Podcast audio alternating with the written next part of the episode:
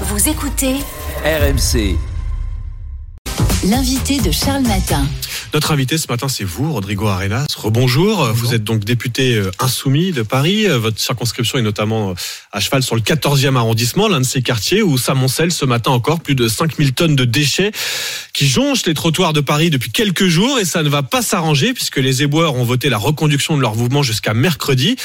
Mais en tant qu'élu, en tant que député de cette circonscription, Rodrigo Arenas, vous dites bravo aux éboueurs, vous les soutenez. En tout cas, je les soutiens fortement. Ils sont euh, à l'image de ce qu'incarne cette retraite, c'est-à-dire des métiers pénibles, des métiers difficiles, à qui on demande de travailler plus longtemps. C'est-à-dire qu'on va leur demander en fait de cesser de travailler plus vite, puisqu'ils n'auront pas la force physique de le faire, et qu'on les a applaudis euh, pendant toute la période du Covid comme des métiers essentiels. Et on voit bien que dans la réalité, ben, ça devient euh, des salariés un peu Kleenex, c'est-à-dire que on imagine que quand euh, ils arrivent à un certain âge, et ben, on peut se débarrasser d'eux, qu'ils ne sont plus utiles à la société, et auquel cas on leur vole bah, les meilleures années de leur retraite. Savoir que les éboueurs font partie de ces salariés qui ont euh, 7 ans de moins d'espérance de vie que les autres, parce que c'est un métier difficile, qui est soumis aussi à des, à des difficultés euh, sanitaires euh, dans leur, dans leur métier, Mmh. et qu'aujourd'hui, euh, bah, cette réforme montre bien qu'on ne reconnaît pas leur importance dans le circuit global de la société. Mais comme vous le dites, les éboueurs, bah, dès qu'ils font grève, ça se voit et ça se sent même, j'ai envie de dire. Mais alors j'entends que vous êtes opposé à la réforme, vous soutenez les, les Ouais. éboueurs grévistes.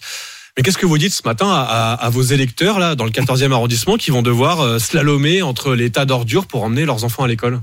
Bah, moi, je les invite à aller, par exemple, à l'incinérateur d'Ivry pour échanger avec eux, pour discuter, pour comprendre ce que c'est que ce métier, comme ils le font d'ailleurs avec les enseignants à qui on va fermer euh, des classes euh, à la rentrée dans le, qui n'est pas dans l'intérêt des enfants, comme pour les sapeurs-pompiers, comme pour les policiers, comme pour celles et ceux, en fait, Mais donc qui vous dites, on fait avec, on a tous vu ces images, on Oui, les oui. voit là ce matin sur AMC euh, euh, Story de, de, de poubelles qui s'amoncellent. Il y a des trottoirs sur lesquels on peut plus passer ce matin à Paris à Ouais. cause des ordures. Vous dites c'est pas grave, c'est euh, ça peut durer encore plusieurs jours Je dis ça. absolument pas que c'est pas grave. Ça pose aussi des questions sanitaires, ça pose des questions Ah des oui. questions de mobilité. Je pense par exemple à toutes ces, ces personnes avec des poussettes, à toutes Mhm. ces personnes à mobilité réduite aussi qui, euh, qui doivent utiliser les rues de la capitale. Mais Vous pensez à elles mais- Oui, il y a les rats. pardon. Ça attire les Vous rats. savez, les rats dans le 14e, il y en a euh, toute l'année. C'est un problème de sanitaire qui, euh, qui a pris à bras le corps dans cette circonscription, euh, dans cet arrondissement et à Paris en général.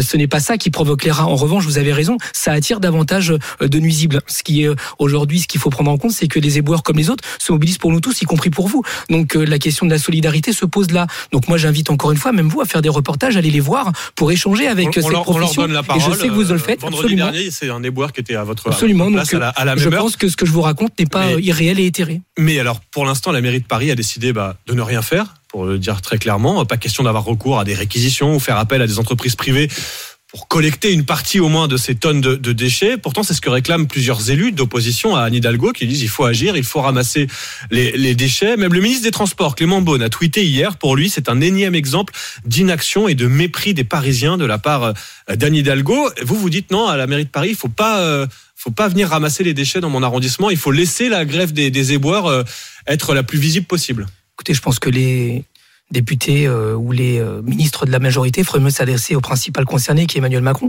D'ailleurs, peut-être que les gens seraient bien avisés d'aller poser les poubelles à l'Élysée, parce que c'est là que ça bloque. C'est pas les éboueurs qui bloquent la France, c'est la réforme qui est en train de la bloquer, parce qu'ils ont raison de se mobiliser pour leurs conditions de travail, leurs conditions de retraite, pour vous, pour nous, mais aussi pour les enfants, pour ceux qui vont venir derrière nous, parce que on a l'impression que c'est juste maintenant que ça va jouer. Non, on est en train de jouer les années qui viennent. Moi, j'ai quatre mots, j'ai absolument pas envie que leur avenir soit endigué parce qu'aujourd'hui, on n'a pas fait ce qu'il fallait. Donc, euh, il y a de l'argent et des moyens dans ce pays. Il s'agit pas de taper sur les plus fragiles. Mais donc, vous dites à Anne Hidalgo, en tant qu'élu parisien, vous lui dites surtout ne, touchez à rien, laissez les, laissez les, les ordures telles qu'elles sont euh, tant que les éboueurs font grève. Anne Hidalgo vient d'une lignée euh, euh, politique où on n'est pas des casseurs et des briseurs de grève. Au contraire, on les accompagne, on les aide et on les comprend. Donc, il me semble que ce n'est pas à elle de prendre la responsabilité du président de la République qui, comme vous le savez, a refusé de recevoir les syndicats dernièrement. Donc, euh, s'il ne faut pas inverser la responsabilité, d'ailleurs, la question euh, que pose euh, le ramassage des ordures ne se pose pas qu'aujourd'hui. Il se pose de façon régulière dans notre pays, soit pour des raisons salariales, soit pour des questions de, de, de conditions de travail et aujourd'hui sur la question des retraites. Et euh, Paris aujourd'hui connaît euh, ce qu'on connaît d'autres grandes villes de France pendant des années, c'est-à-dire le fait que ce sont des métiers qui sont essentiels et qu'il faut bien les traiter. On voit bien aujourd'hui que euh, la question des poubelles est un vrai problème dans la capitale, mais partout ailleurs, Ah oui. et que quand on parle de transition écologique, eh bien on tape pas sur celles et ceux qui sont un maillon essentiel Mais dans, il y a même le une cercle. question euh, d'image. Euh, on est à 500 jours, à Ouais. 501 jours des, Ouais. de- de- de- de- des JO de Paris 2024. Ces images de, Ouais. de poubelles partout dans Paris qui font le tour du monde, ça vous inquiète pas pour l'image de la capitale savez, moi je reçois beaucoup de témoignages, notamment sur ma boîte euh, publique à l'Assemblée nationale, de salariés d'autres pays du monde qui nous disent au contraire ne lâchez rien, parce qu'on entend souvent ailleurs c'est pire. Bah pire c'est pas ce que nous souhaitons, nous souhaitons le meilleur. Et je pense que la France s'enorgueillit aujourd'hui d'être un exemple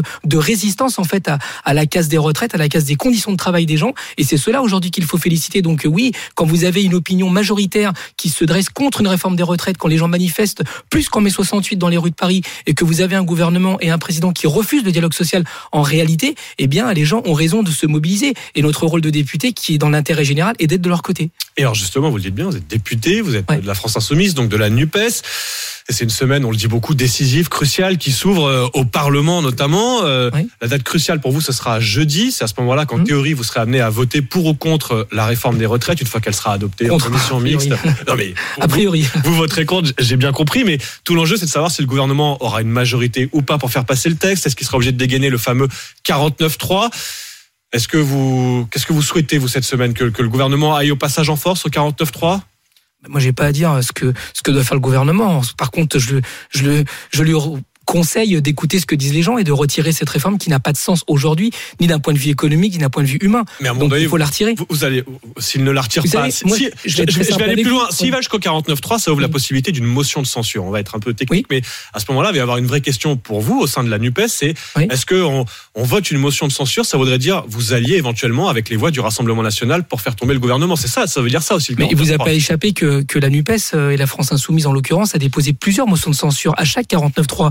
Moi, je suis très attaché, comme vous le savez, à la question de l'é- de l'école. C'est le premier budget de la France. Je suis membre de la commission éducation et culture et sport. Or, ce budget n'a pas été débattu en hémicycle.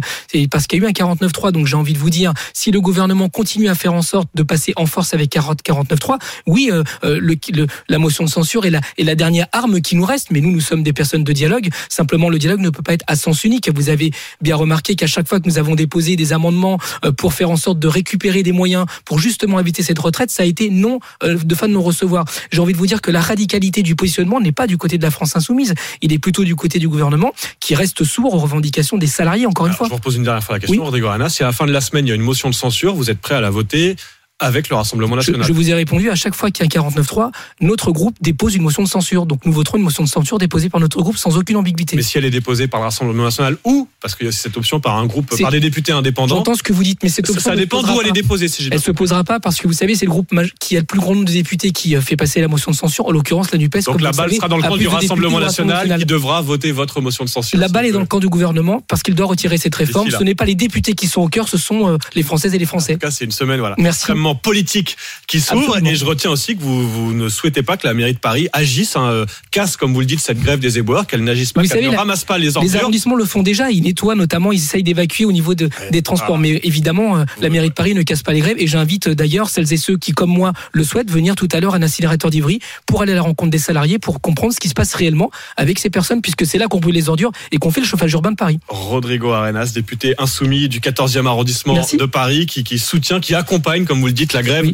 des éboueurs ce matin dans son arrondissement. Merci d'être passé par ce studio ce matin pour, euh, pour défendre vos positions en direct sur RMC et RMC Story.